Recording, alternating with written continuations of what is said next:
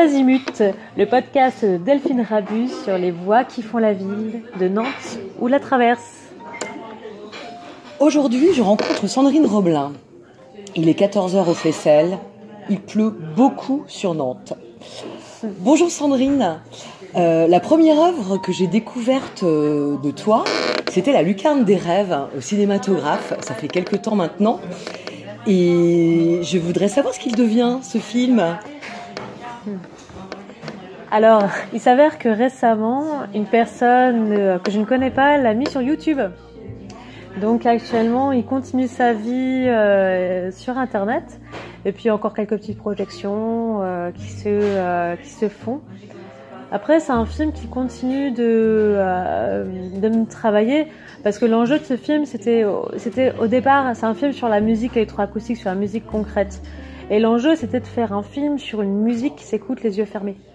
Alors comment on fait ça? C'était au-delà d'un défi formel, il y avait ce truc de se dire, euh, allez, on va amener deux choses qui sont apparemment contradictoires dans un même lieu. Et en fait, euh, dans tout mon travail, je continue de faire ça. Donc tu exposes en ce moment euh, dans le cadre du, voyage à Nantes à l'atelier. Est-ce que tu peux dire quelques mots justement là de, de tes œuvres euh, qu'on peut voir euh, pendant toute la durée du voyage. Alors, euh, c'est des œuvres qui sont qui ont été choisies par le commissaire de l'exposition, Julien Arnaud, qui avait pour idée originelle de faire récit entre entre nous, c'est-à-dire les cinq artistes, euh, lauréats euh, du prix de la ville euh, des arts visuels, euh, en se demandant mais comment comment on peut faire récit entre des univers qui sont différents? Alors les œuvres là-bas qui qui sont donc exposées euh, cet été euh, viennent participer à quelque chose qui est d'abord collectif. Alors on y voit on y voit Atomic Ghost qui est un un être euh, qui se présente sous forme d'un porte un grand costume qui est fait de euh,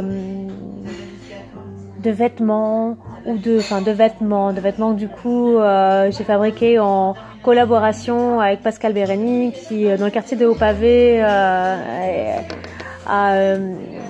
enfin le quartier de Haut-Pavé React. Et en fait c'est des c'est des c'est des éléments qui seront toujours là d'ici une centaine d'années. C'était l'idée d'Atomic Ghost de dire euh, bah voilà en fait on va euh, on va essayer de on va transformer euh, ces ces matériaux en autre chose avec un message un message que porte Atomic Ghost mais qui sera délivré au fur et à mesure du temps. Parce qu'en fait à chaque fois qu'elle sort cet être là qui est exposé je ne sais pas pourquoi, mais on se prend de la pluie, on se prend des tempêtes. Et en fait, je joue à l'intérieur, c'est une vraie performance. À chaque fois, je crois que je vais mourir. Parce que euh, la dernière fois, alors la première fois, on a tourné euh, sur une plage de centrale nucléaire à Gravelines. Euh, qui est fort controversée aujourd'hui parce qu'il s'avère qu'ils ont qu'il y a eu des constructions illégales euh, qui font qu'il y a des substances radioactives qui s'échappent. Euh, et en fait, le jour où on y va, la piscine de la centrale déborde parce qu'il y a plein d'eau. Et euh, les gens, on sent qu'il y a une atmosphère très très très bizarre et on se prend une tempête en pleine face. Et du coup, le costume, mais cet être-là, déjà même quand je mets sa tête, qui est une sorte de comment la décrire?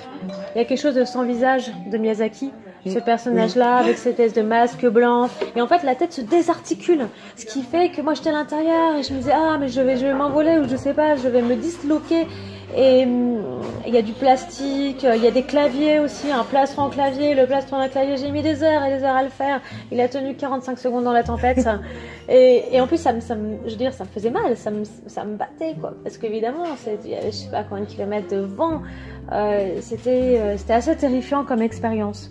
Et il s'avère qu'à chaque fois qu'Atomic Ghost sort, il y a, euh, il y a quelque chose d'écologique qui se passe, mais en tout cas, elle se prend les éléments, l'eau, le vent en pleine face.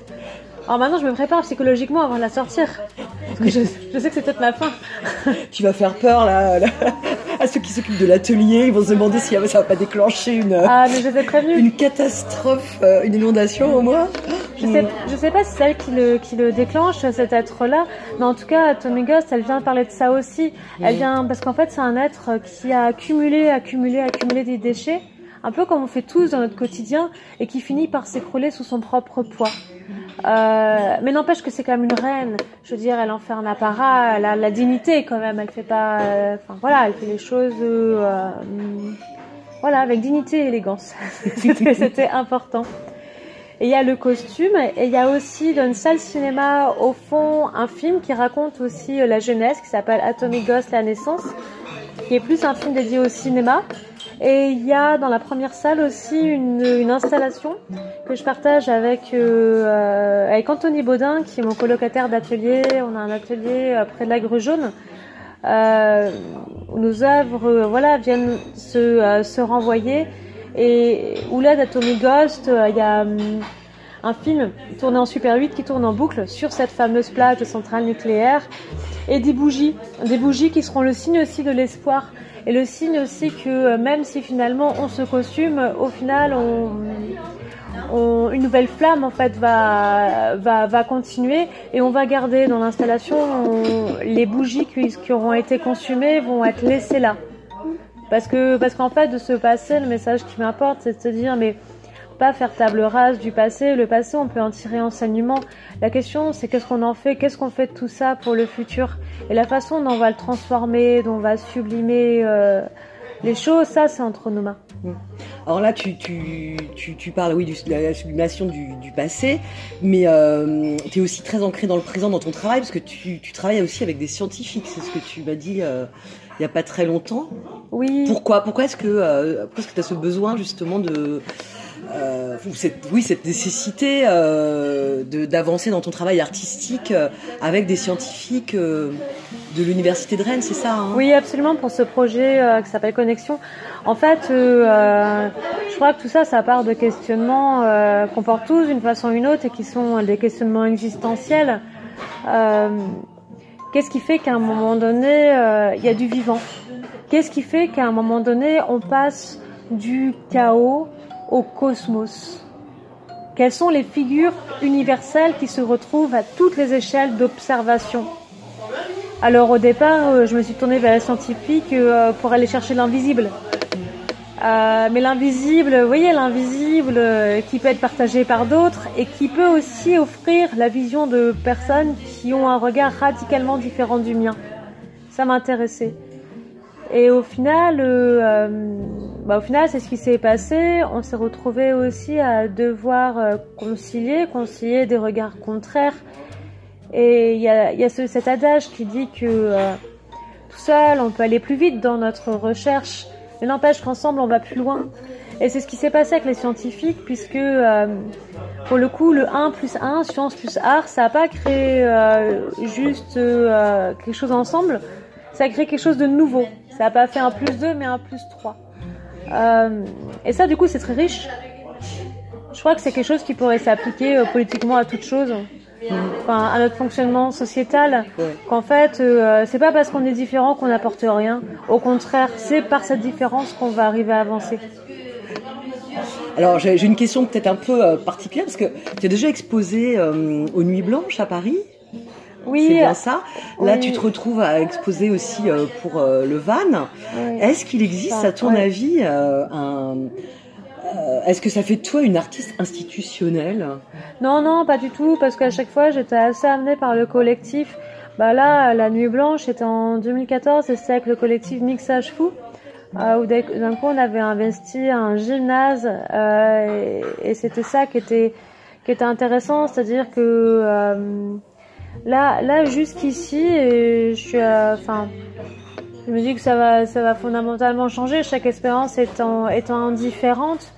Euh, c'est des propositions qui sont venues euh, d'investir un lieu et qu'importe le lieu en fait, qu'importe. euh, je veux dire, je crois que c'est une question de d'abord de, de rencontre, mais mon travail se fait aussi beaucoup dans la rue avec du collage urbain euh, et je crois que la, enfin en fait pas que je crois, c'est que finalement tout mon tout mon travail il, est grâce à des personnes euh, qui sont euh, qui sont inconnues et qui sont qui sont très très riches et ces personnes-là, elles se rencontrent, bah, se rencontrent un peu partout. Ce que je veux dire, c'est que c'est pas forcément. tu parlais de la question de l'institution. Je crois pas.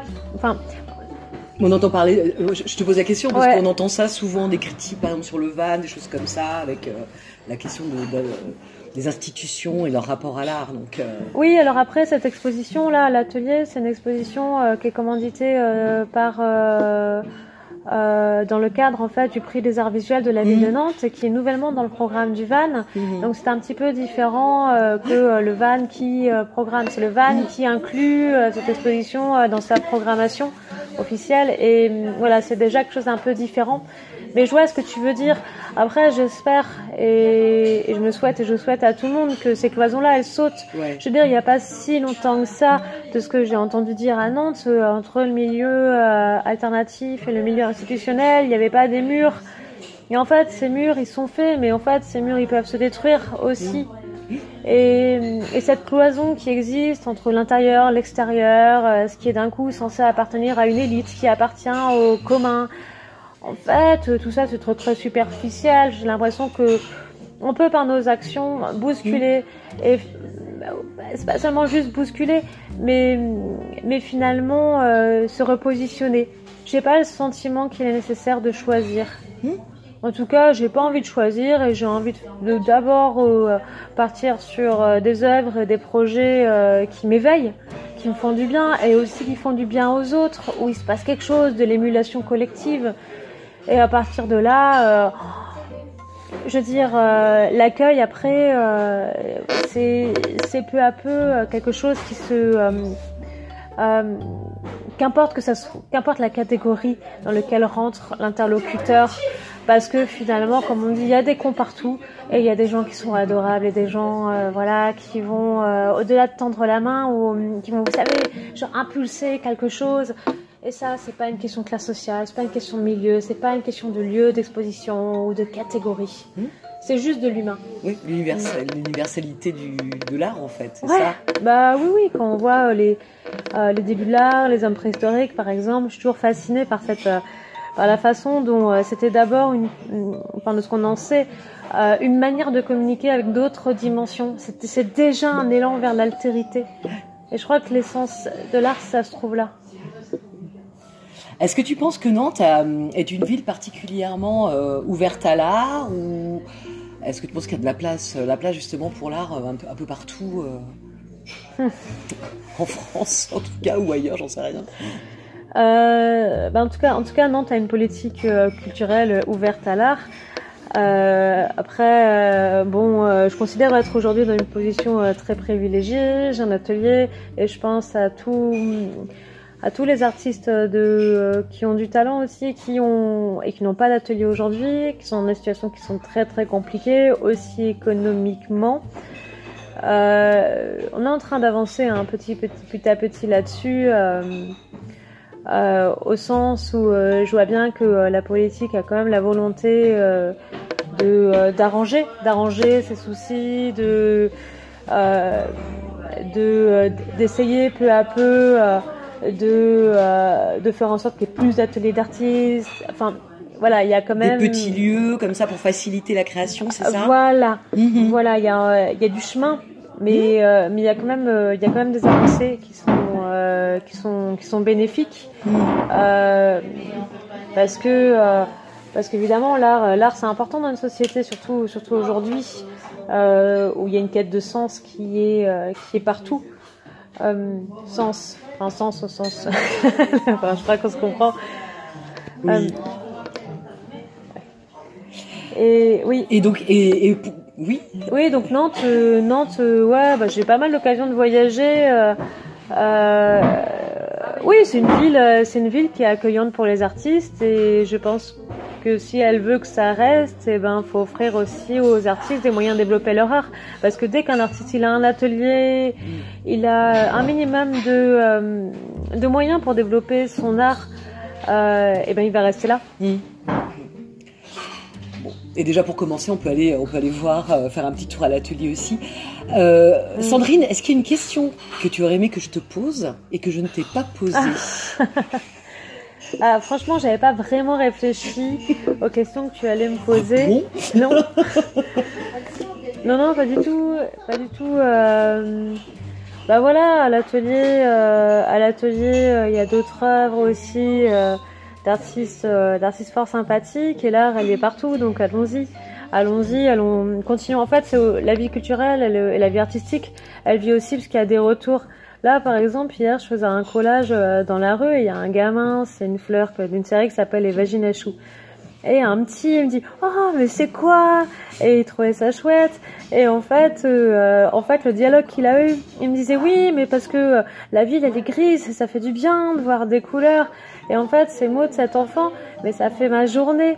Euh, mon cœur, il, est, il était plus rempli de ça et j'étais plus, plus, enfin, m'a fait vraiment, vraiment beaucoup de bien.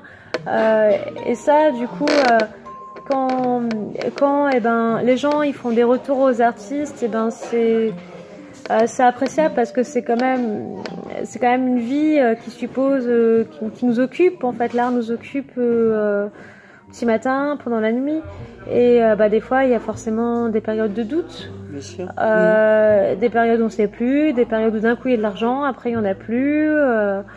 et en fait, ce qui, ce qui tient, c'est parce qu'à un moment donné, quelqu'un va vous dire euh, Ah bah tiens, peut-être qu'on pourrait faire quelque chose ensemble.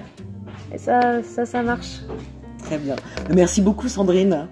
De rien, merci à toi. Et à très bientôt.